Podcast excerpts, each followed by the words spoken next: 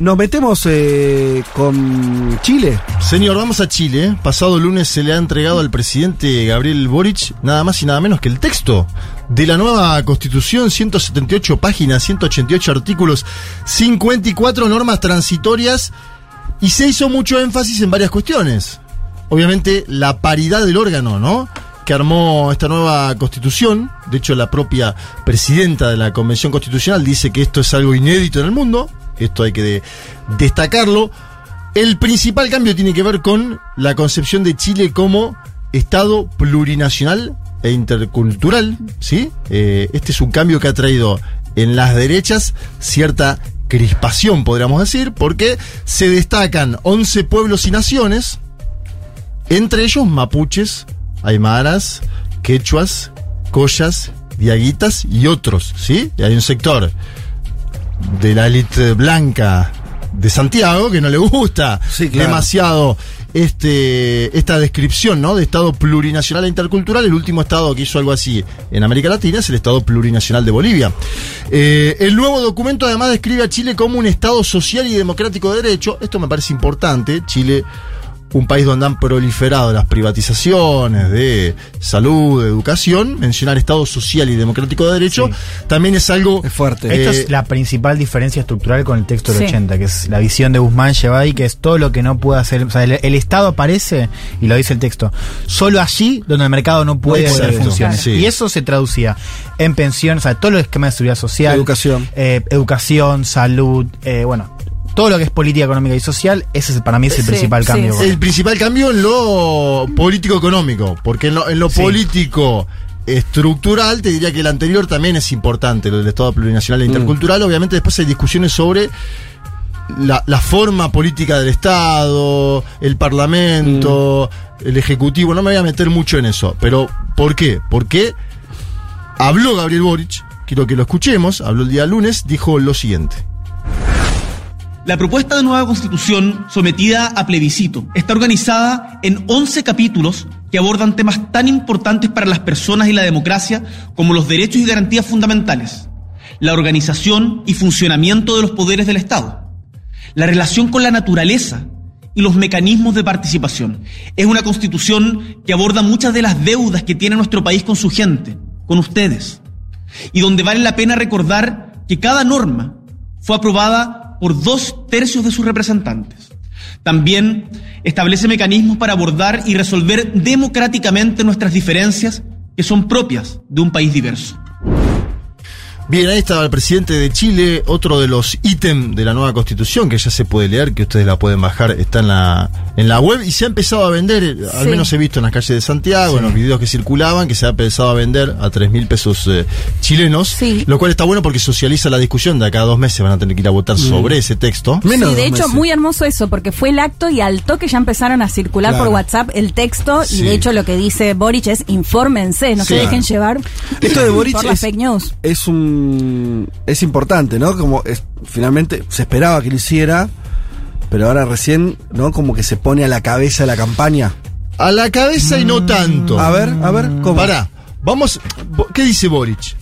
El plebiscito no tiene que ser, y el proyecto de constitución no tiene que ser un juicio a mi gobierno, dice Está Gabriel Boric, ¿no? sí. Separando, porque él dice. estamos- Ah, porque no sería un buen No, no. Una, una, una buena ayuda al texto constitucional. no, él dice, estamos debatiendo sobre las próximas cuatro o cinco décadas, Sí, claro. no sobre el gobierno, que en este caso está eh, en el Palacio de la Moneda.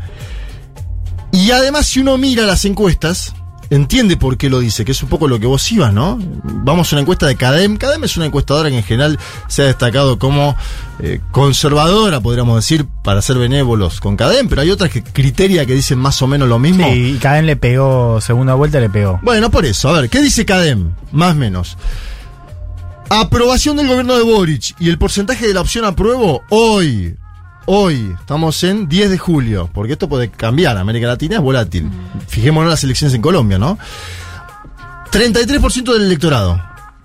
Aprueba Boric y votaría apruebo. O sea, el mismo porcentaje. Mismo porcentaje. Bajísimo. La desaprobación de Boric del 59% en esa encuesta particular. 59. Es decir, 6 de cada 10 chilenas y chilenos. Muy fácil la matemática.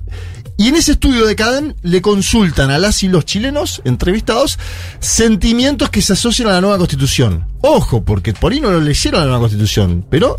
Ya lo, tienen ideas, Por sí, lo que lógico. escucharon, Sí, sí. por lo que vieron en la tele, por lo que les dijo un vecino, por las fake news que denuncia Camila Vallejo. Camila Vallejo dice, estamos sobre... Camila Vallejo es la vocera del gobierno. Dice, hay proliferación de fake news sobre la nueva constitución. No se conoce el texto, por eso vamos a leerlo, Mm. vamos a debatir sobre ese texto. Bueno, yo digo, es difícil separar, ¿no? En América Latina en general hoy, una elección del gobierno que convoca esa elección. En este caso la convoca la constituyente, la elección, pero bueno, está vinculado con el Sí, gobierno sí. de Gabriel Boric. Preocupación, temor, indica el 61% de las y los chilenos que contestan a Cadem, Ajá. muy cercano al índice de desaprobación, te decía antes 59. Para, el índice, no- no, no sé si tenías el número o no. Vos me dijiste los que votarían a favor de la constitución, 33%. Sí. Y los que votarían en contra, o sea, los que se irían a votar, está ese número. Porque no- supongo que no es el, el, el, el 66. No, porque eh, hay un porcentaje oscila, importante. o- Oscila entre, entre 50. Ah. ¿Vos decís la gente que no va a ir a votar? No, no, no, No, que dice va- la gente que que, va a votar en contra. Ah, ok. Por el no, que debe ser más bajo. Sí, eh, oscila, de- de- depende de la encuesta, entre Ok. 40 Ah, y en algunos casos el 50 Claro, y monedas. claro. ¿sí? Eh, sí, no es 66. Está bien lo que marcás vos, no es 66. O sea que el, la- el porcentaje que rechaza Boric no necesariamente rechaza la constitución, decís. eso me lo preguntaba. Si Ah, sí ok, o no, no, está, no está cristalizado, no es el mismo No, número hoy. claro, porque hay hay un sector Claro. que manifiesta no saber qué va a votar y Claro. además se agrega un elemento que es un voto, por primera vez en este caso, obligatorio. Sí. ¿No? Por primera vez en mucho tiempo es obligatorio. Habrá que ver después si. ¿Cuánta gente va igual? Exacto. Sí. ¿no? La, Sí. la obligatoriedad. Hay mucha ilusión, bueno, es la mirada optimista, ¿no? Eh, respecto al efecto que va a tener la franja televisiva, ¿no? La franja his- histórica en Chile desde el plebiscito del 88, ¿no? Eh, ahí está la famosa película No, eh, que se juega a partir de agosto y ahí hay Sí. ilusión de que eso termine de Cambiar. cambiar un Sí. poco la narrativa, si querés. Además, Vere- puede veremos. parecer para por ahí no- algo que no le prestamos tanta atención nosotros, pero eh, Juan, ¿te acordás el año pasado que estaban todos los chilenos súper eh, Claro. a la expectativa de esta franja que nosotros Sí. decíamos, bueno, ¿por qué Chile- tanto? sí, bueno, Chile y sí, Brasil tiene son dos democracias que Es miran mucha televisión. La Argentina no tanto en este momento histórico. Bueno, vamos a ver cómo cambia eso con YouTube y otros mecanismos, digo. Y, a- y además, ¿sabes por qué es, eh, es importante la franja televisiva? Porque Chile no tiene política territorial, no tiene política fuerte, digo. No es que no. sí, en Entonces, comparativo con otros países. Claro, es no más tiene, difícil. no- no tiene trama social politizada, Y entonces la discusión más. es en la tele. Que es el electorado que hace falta convencer, no son los jóvenes que miran YouTube, No, claro. Claro. son los viejos. Bien, vamos a los viejos, vamos a, vamos a la vieja política si quieren también. A ver, ¿No? sí. Porque, por ejemplo, la democracia cristiana, Mm. ¿no? Histórico partido de la centroizquierda, movimiento, votó de forma interna qué hacer estos últimos días. Ganó el apruebo. Ajá. ¿no? Buena noticia. Sí. Sacó 63 puntos. Hay un sector de díscolos, 37% de esos 400 militantes que han votado de forma telemática, que son la dirección de la democracia cristiana, que dice que no acompañará. Eh, hubo una frase de Fuad Chaín, un constituyente de la democracia cristiana, que como su apellido lo indica es de descendencia palestina, que dijo, a nosotros no nos pueden amordazar, pensamos que amordazarnos es la antítesis de la democracia. Es decir, él dice, yo soy de la democracia cristiana, pero estoy en contra de este texto constitucional. Pero sacando a Chaín, porque es un hombre que no lo conocemos mucho en la Argentina, les traigo un peso pesado de la democracia chilena. A Eduard- ver. Eduardo Frei. Claro. Escuchémoslo. Siempre he sostenido que Chile necesita una nueva constitución, más democrática, justa e inclusiva.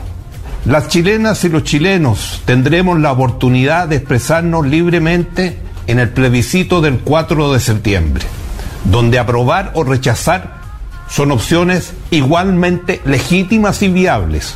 Hay muchos elementos valiosos en el trabajo de la Convención, como es el tránsito hacia un Estado social y democrático de derecho. Pero tengo discrepancias insalvables con contenidos que comprometen la paz, la democracia y la prosperidad de nuestra patria. Por esto y más, votaré rechazo.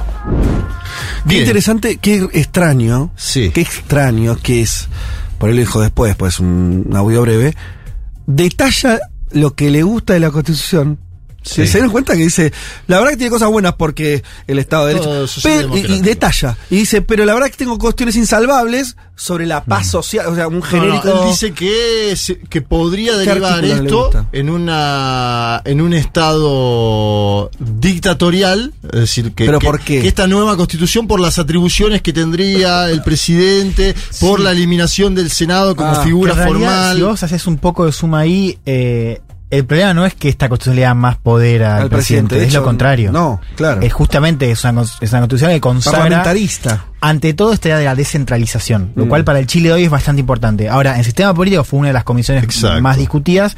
Hubo un avance que básicamente es eliminar el Senado. Sí. Eh, se llama ahora Cámara de las Regiones, ¿no? O sea, solo tiene que ver con cuestiones eh, de índole regional. Y le pero- otorgan una gran autonomía, que es la Sí. discusión de las derechas, como sucedió con las autonomías en la, en la democracia boliviana. ¿eh? La democracia de Evo Morales le otorgó más poder a las autonomías. Y no sé si no tuvo algo que ver en el fenómeno de Santa Cruz con más poder en los últimos Y en tiempos. un país que venimos que los gobernadores los elegía el presidente, digo, recientemente se elige por voto popular. También. Esa batalla, la batalla de eliminar el Senado, fue la, la- una de las batallas que termina partiendo y fue bastante nítida ese, ese, quiebre entre la centroizquierda que no quería ceder eh, el Senado y una parte mayoritaria del Frente Amplio, pero sobre todo los independientes de izquierda, que no tienen la misma mirada sobre el tema que los de centro izquierda, y eso termina partiendo eh, la primera gran división ¿no? de la centro izquierda que estaba dentro de esos dos tercios, sobre todo por esto que decía Frey, ¿no? esa adhesión a la cuestión del Estado social y democrático, con esa batalla en el tema político, ahí se empieza a quebrar esa convivencia. Vamos a. Antes del posicionamiento de Frey, que escuchábamos, se conoció la postura de otro expresidente, Lagos. Emitió una carta pública, Lagos, y después dio una entrevista en televisión. Lagos, que como su apellido lo indica, tuvo un, posicionamiento medio lagunero. Ah. Eh, dice, el proceso Sí. constituyente en el que hoy estamos embarcados no terminará el 5 de septiembre. Hay que decirle que, que sí, que va a terminar el 5 de septiembre. Él dice, porque las dos alternativas en juego están lejos de convocar a la gran mayoría ciudadana. Bueno, ahí podría tener algún punto él. Mm. Sí. Sí, podría razón, tenerlo, tiene ¿no? razón podría tener un punto en esa parte. Le preguntaron si podría llegar a votar en blanco a Lagos. No lo descartó, a ver, escuchemos. Esa es una decisión mía. Y esa decisión mía significa qué cosa? Que también se puede aprobar, rechazar o votar en blanco. Bien, un- a ver, tenemos entonces, síganme. Frey, demócrata cristiano en contra. Sebastián Piñera, en contra, ¿no? Expresidente. Lagos, no sabe, no contesta. Sí. Puedo votar en blanco. Digamos, el sistema no está apoyando. La única que apoya en Democracia este momento es la expresidenta Michelle Bachelet. La única que apoya. No así una parte de su tren ejecutivo, ¿no? Hemos visto algunos ministros que han dicho vamos a votar en contra. Otros ministros de la concertación y nueva mayoría, hay una carta de 49 exministros, que dicen sí, estamos con el apruebo. ¿sí? Por eso hay una división de la centroizquierda Sí. tradicional chilena, división nítida. Por ejemplo, algunos de los que aprueban son del piano, Krause, Elizalde, Carlos Ominami, Palma, bueno, hay también. Eh, Eizaguirre, ¿no? Eh, Sí, uno que sonaba y- también para ministro de Boric. Bueno, pero una figura importante porque es uno de los. eh, dígame si me estoy equivocando, ¿no? Como un puente, porque es alguien que venía muy de, los años de la concertación en algún punto, Sí. pero. lo- de las veces que yo lo escuché hablar es de los que se adaptan mejor a los nuevos tiempos, ¿no? Como que sí. alguien que no quiso quedar viejo. Y es alguien, ah, yo lo escuché, no sé si me lo comentaron alguno de ustedes o lo vi en las redes, unos segunditos en la tele que él dice algo que me pareció muy interesante, que es eh, el problema de esta constitución. Él fue ministro de Bachelet, el que esté, bueno, ahora, ahora eh, dudo. Eh, él lo que dice es, nos encontramos en los últimos años de los gobiernos eh, de la concertación con que realmente no podíamos avanzar porque te, te chocas con el texto constitucional del 80. Sí. O sea, pudimos avanzar hasta donde avanzamos, que fueron reformas muy moderadas, sabemos los años de, de la concertación, eh, que, que fue, mejoró los índices sociales, el Estado recuperó algunas que otras iniciativas, pero rápidamente te encontrás con el texto constitucional. Hay que cambiar eso para poder avanzar de verdad en otras este en otras políticas públicas o sea no se trata lo que me pareció interesante es que no lo puso en el marco solamente identitario de qué bueno que sería que reconozcamos a tal y más cual es decir miren que no podemos gobernar Votemos es esto un para modificar esto. Sí, Claro. la constitución del 80 la es un la que nos impide avanzar Yo quiero que también Pero bueno. co- terminar esta parte.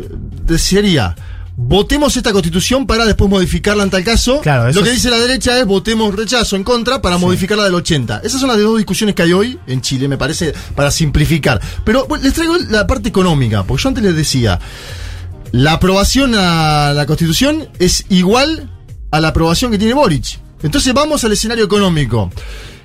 Escenario de descontento económico en toda América Latina, salvo el Estado Plurinacional de Bolivia, que tiene inflación de No, uno- sí. de 1,8 anual, anualizada, Sí. salvo el Estado Plurinacional de. Bolivia, y que encima tiene una interna política, pero se sacan fotos. La verdad que es un tema que hay que analizar. Bueno, hubo devaluación esta semana en Chile. Y hubo una, un tole tole, un debate entre el ministro de Hacienda, Mario Marcel, expresidente del Banco Central, y Camila Vallejo, la vocera del gobierno de Gabriel Boric. Camila Vallejo hizo un llamado público al Banco Central a tomar medidas. Dijo lo siguiente. Y ahí me sumo a lo que dijo el ministro Marcel y como ojalá un llamado al Banco Central a tomar medidas eh, respetando su autonomía, pero son ellos los que manejan la política cambiaria. Lo que nosotros hacemos es estas medidas como de subsidio. Bueno, los comentarios de Vallejo tienen que ver con una historia crítica del Partido Comunista de Chile a la autonomía del Banco Central chileno. Claro. Eh, acuérdense de las críticas que hacía el ex, el ex candidato presidencial Daniel Jadwe a la autonomía. Por supuesto, cuando vos abrazás a alguien y decís, como dijo Fede Vázquez, y después agregás cosas, si, si vos Estás te- aludido. Te, sentís aludido, salís a decir qué, sí. qué dijo este chabón. Bueno, en este caso, Marcel y Camila Vallejo se cruzaron, obviamente todo en términos diplomáticos, después se saludaron, sacaron una foto en Instagram. hicieron una fotito. Pero quiero que escuchen, está el cruce de las declaraciones uno y uno entre los dos en este audio que vamos a escuchar a continuación. Hay que distinguir, ¿cierto?, entre lo que eh, mucha gente ha planteado, incluso yo mismo, ¿cierto?, en relación a la necesidad, ¿cierto?, de, de conocer un diagnóstico actualizado del Banco Central y otra cosa muy distinta es pedirle eh, determinadas medidas. Yo lamento que se, de repente se preste a confusiones, eh, evidentemente una discusión que es sensible, pero nosotros hemos fijado una posición y tenemos una postura única que es lo que nos corresponde. Y el respeto a la autonomía del Banco Central, eso no está en duda en ningún caso. Ciertos actores, autoridades que no están tan familiarizadas con los temas económicos eh, y no necesariamente pueden hacer esas distinciones. Marcel dice que usted no está familiarizada con los temas económicos. No, eso eso no dio a fue, yo hablé con él, eh, no fue lo que dijo y entendemos que eh, evidentemente no todos están familiarizados con los temas económicos. Bien, eh, nada, yo marco, son los dos, me- los dos ministros mejor valorados del gabinete de Boric. Estos dos. Marcel, que es un hombre que fue visto como la continuidad en términos macroeconómicos, y Camila Vallejo, que es la vocera y está muy bien valorada en las encuestas. Eh, ¿Qué pide Vallejo? Dice, tenemos que tener más intervención en el gobierno sobre la fluctuación del dólar. Y Marcel dice, este no es un atributo del Ejecutivo, yo le puedo preguntar al Banco Central, que lo conoce, que aparte ta- él trabaja a 100 metros del Banco Central, qué, qué van a hacer, pero no le puedo decir hagan esto, ¿sí? Hay, hay un debate que es interesante porque tiene que ver con, con este síntoma del pulso político, que es, hay gente, eh, cabezas importantes dentro del Partido Comunista que dicen, le piden al gobierno que se olviden un poquito ahora de la disciplina fiscal, digamos, Sí. ciertas cuestiones macroeconómicas para que la gente vote un poco más contenta en el Bien, plebiscito. esa discusión ahí me voy a meter y es lo, el debate, ¿no? es lo mismo, mira, Suena el debate. fíjate, pasó. En Ecuador hubo cambio de gabinete esta semana. Debate dentro del gobierno de Boric sobre si hacer o no, efectuaron un cambio de gabinete en estas circunstancias. En Argentina hubo un ministro de Economía que salió intempestivamente, ahora hay una ministra entrante. Eh, en la Argentina, lo mismo digo, entonces son dos gobiernos, Ecuador y la Argentina, de signo ideológico diferente, que están discutiendo hacer lo mismo, ¿no? Eh, si un bono no, si un IFE no, si meter, inyectar guita en la calle o no. Brasil, el Brasil de Bolsonaro está discutiendo en este momento una propuesta de enmienda constitucional que significaría Sí. aumentar mayor gasto social. mayor gasto social el auxilio Brasil, sobre todo en el segmento que cobra entre una y dos canastas básicas, que es el segmento que no lo vota Bolsonaro. O sea, hay un objetivo electoral ahí de Bolsonaro. Quiero que escuchemos a Tomás Mosiati, alguna vez lo traje, es un periodista de Bio Bio, él dice, hay discusión sobre cambio de gabinete y hay discusiones entre Marcel y el Partido Comunista sobre el bono, hay un bono puntual, que es lo que mencionaba Juan Elman, si hacerlo o no antes de la elección para modificar este escenario que hasta hoy es muy preocupante. Escuchamos.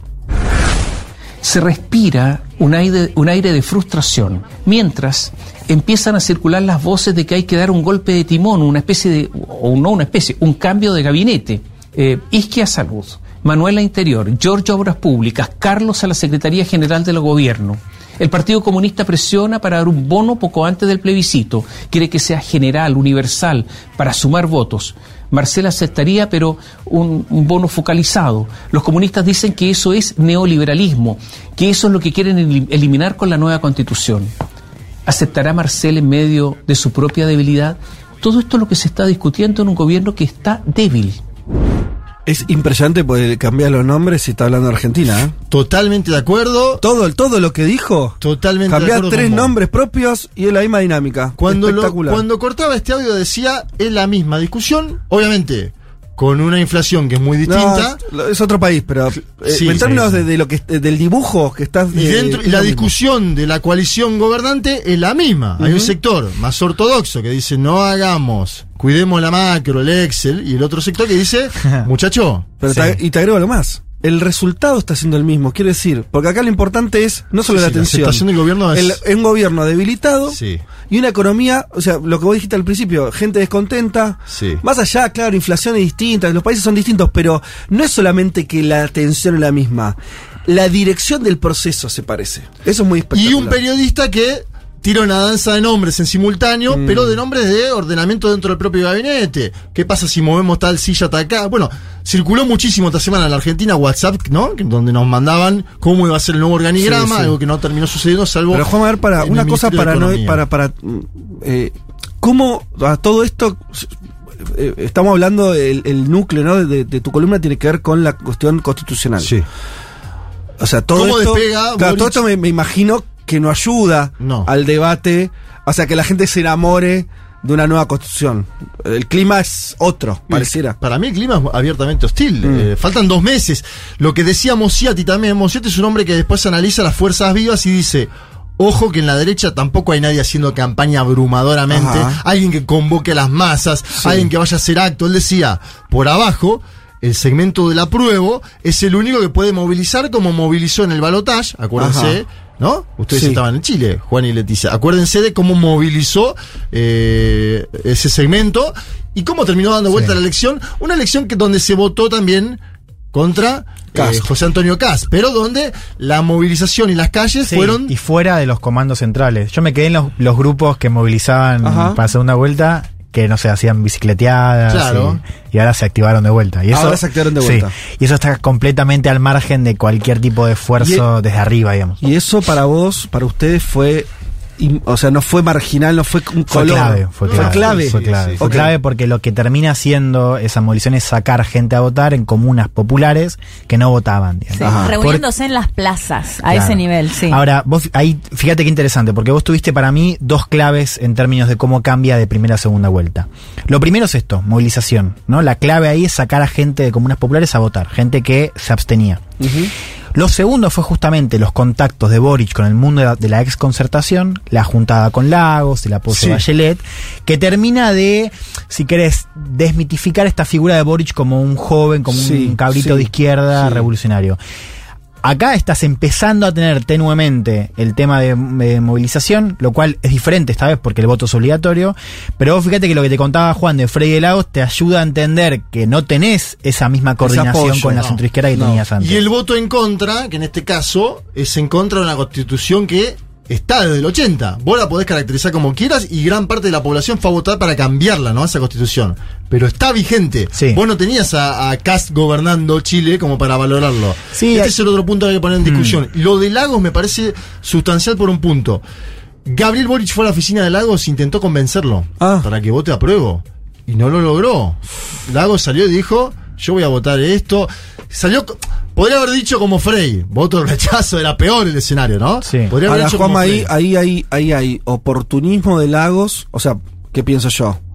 Un, un, un prócer de la primera época de, la- de la democracia este, de los 90, de los 2000, diciendo, ah, pará, 33% de apoyo, esto se cae, yo no me, no me pego. Oportunismo en ese Sí, sentido, yo un cálculo eso, así. pragma- pragmatismo, ¿no? Ah, bueno, Viejo- no le viejo- importa nada. Viejo pragmático te diría que ve que saca 33% y dice, no, No, voy a- la- no me voy a atar algo que pierda. La pregunta es, porque Sí. si es eso, también es ese eh, en, en tres semanas, en vez de 33, hay 40, 45 de Bueno, apoyo y te empiezan a cambiar los posicionamientos. Sí. Hay algo muy fuerte, es una pregunta, no lo, no lo sé, algo muy fuerte, ese sector de centroizquierda, concertacionista, que no se banca ni ahí lo que pasó con el texto constitu- constitucional nuevo. ¿Se entiende? Son dos cosas distintas. Mm. Es táctica de que lo ven mal al gobierno y dicen, bueno, no Para mí las dos cosas. esto. Porque hay, Sí. pre- hay grandes prejuicios sobre lo que podría llegar a implicar este estado intercultural que les comentaba Ajá. antes, plurinacional. Hay prejuicio en eso. Hay prejuicio en el tema de el agua, yo no lo nombré antes, ¿no? Pero...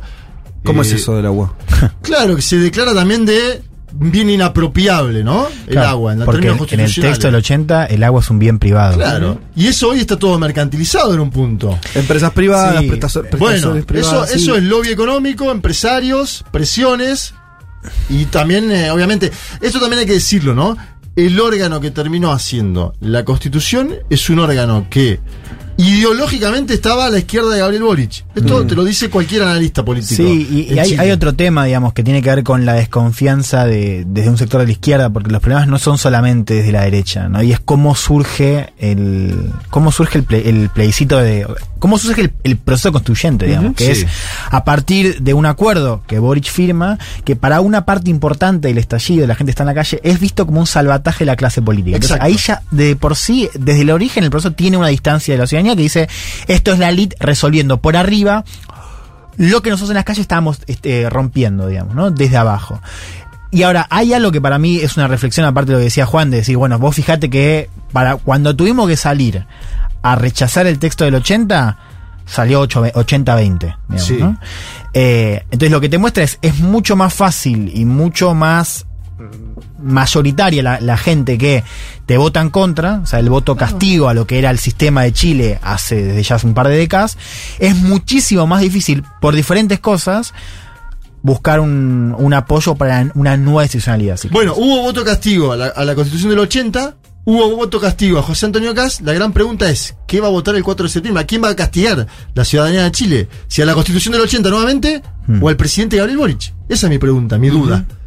Bueno, eh, vamos a estar conversando mucho de acá a septiembre eh, Sí, la claro. cuestión electoral en Chile, porque además, otro dato, ¿no? Nosotros lo, lo dijimos últimamente en varios domingos, que es las últimas elecciones eh, fueron todos giros hacia la izquierda en América Latina, Sí. incluido Chile. O votaciones en contra de los gobiernos. Bueno, pero pará, por eso. eh, pero efectivamente es indiscutible que hoy tenés una cantidad de gobiernos progresistas que ganaron las elecciones Sí. en los últimos tiempos. Eh, en Chile particularmente tuvieron varias elecciones porque tuvieron las presidenciales con su segunda vuelta, la constituyente, o sea, viene... Hubo dos de la constituyente, una por el apruebo y otra por los congresales, y hubo dos presidenciales. Bueno, que sal, bueno, y, y en, y en todas se revalidó ese giro progresista en el caso de Chile. Ahora, acá las alarmas están todas encendidas, donde puede haber también una sociedad que, por los, todos los motivos que comentamos recién, diga otra cosa. Hubo una de gobernaciones donde le fue mejor a la ex concertación que al Frente Amplio. Lo marco también para poner un matiz. Sí. Por eso es interesante el debate sobre la centroizquierda, que muchos catalogaban como muerta, como finiquitada en Chile, algunos analistas apresurados, y que ahora son los hombres y mujeres que están definiendo Sí. para dónde va la discusión pública hoy. Ahora, eh, esto, última pregunta, me la tienen que contestar los dos, los tres, como quieran, pero muy rápido porque tenemos que cerrar, que es... eh, la percepción social, muy difícil de leer esto, pero la percepción social es que si la, la gente no, el, el que no va a votar por esta constitución, ¿está haciéndole un favor a la derecha o está totalmente escindida esa realidad? ¿Se entiende? O sea, eh, Te lo cambio. Eh, yo valoro y me parece imprescindible que se debatan nuevas constituciones en todo el mundo. ¿El, el pueblo chileno está hoy interesado de ir a votar sobre una nueva constitución o está interesado en llegar a fin de mes? ¿vos crees que es eso lo que se su- superpone? No sé, yo digo, en Brasil... Pero ¿sabes lo que pasa, Juanma? Es que no vienen, no es, que- no es un arrebato este. ¿Hace cuánto están discutiendo la constitución? O sea, Sí, sí, viene mucho 2019, tiempo. Entonces, hay algo ahí que, que me resulta extraño. Bien. O sea, a lo que voy es, tal vez puede ser que no estén uniendo, o sea que yo lo leo de acá y digo, si no gana el apruebo, el triunfo va a ser de la derecha, el que acumula ahí solo la derecha. Esa es mi lectura. Pero por ahí no es la lectura que están haciendo los propios chilenos. Es que, es que ahí tenés que ver la diferencia de capas, ¿no? O sea, vos, si mirás la, la élite, las élites políticas, el, el triunfo, el rechazo es un subidón de capital político para la derecha. Sí. Si vos mirás, te, te, alejás un poco y ves el escenario, lo que, va- lo que está viendo es que vuelve a perder lo que en Chile llama la clase política. ¿Por qué? Porque vos no podés volver a gobernar como gobernabas antes. La derecha tiene un problema que lo sabe y te lo puede decir en off, que es, vos no podés volver a donde estabas antes. Entonces, a- aunque triunfe el rechazo, Sí. vos no podés no tener algún tipo de cambio que le dé un cierre, que le dé un marco de contención a la protesta, al malestar que te estalló en 2019 y que sigue presente. Bueno. ¿Entendés? Sí, Desde sí. arriba tenés un resultado. Te alejas un poco y considerás el abajo y es otra cosa. Te agrego lo geográfico. El norte chileno está discutiendo migración. El sur chileno está discutiendo pueblos originarios. Eh, nadie está Sí. discutiendo la constitución. Falta el narco en la zona central que también está Están estallado. discutiendo inseguridad, están discutiendo economía. Bueno, Complejo. primer capítulo de un tema que, que va a ser eh, reiterativo de acá, por lo menos hace- hasta septiembre seguro, en este programa. Eh, ya venimos.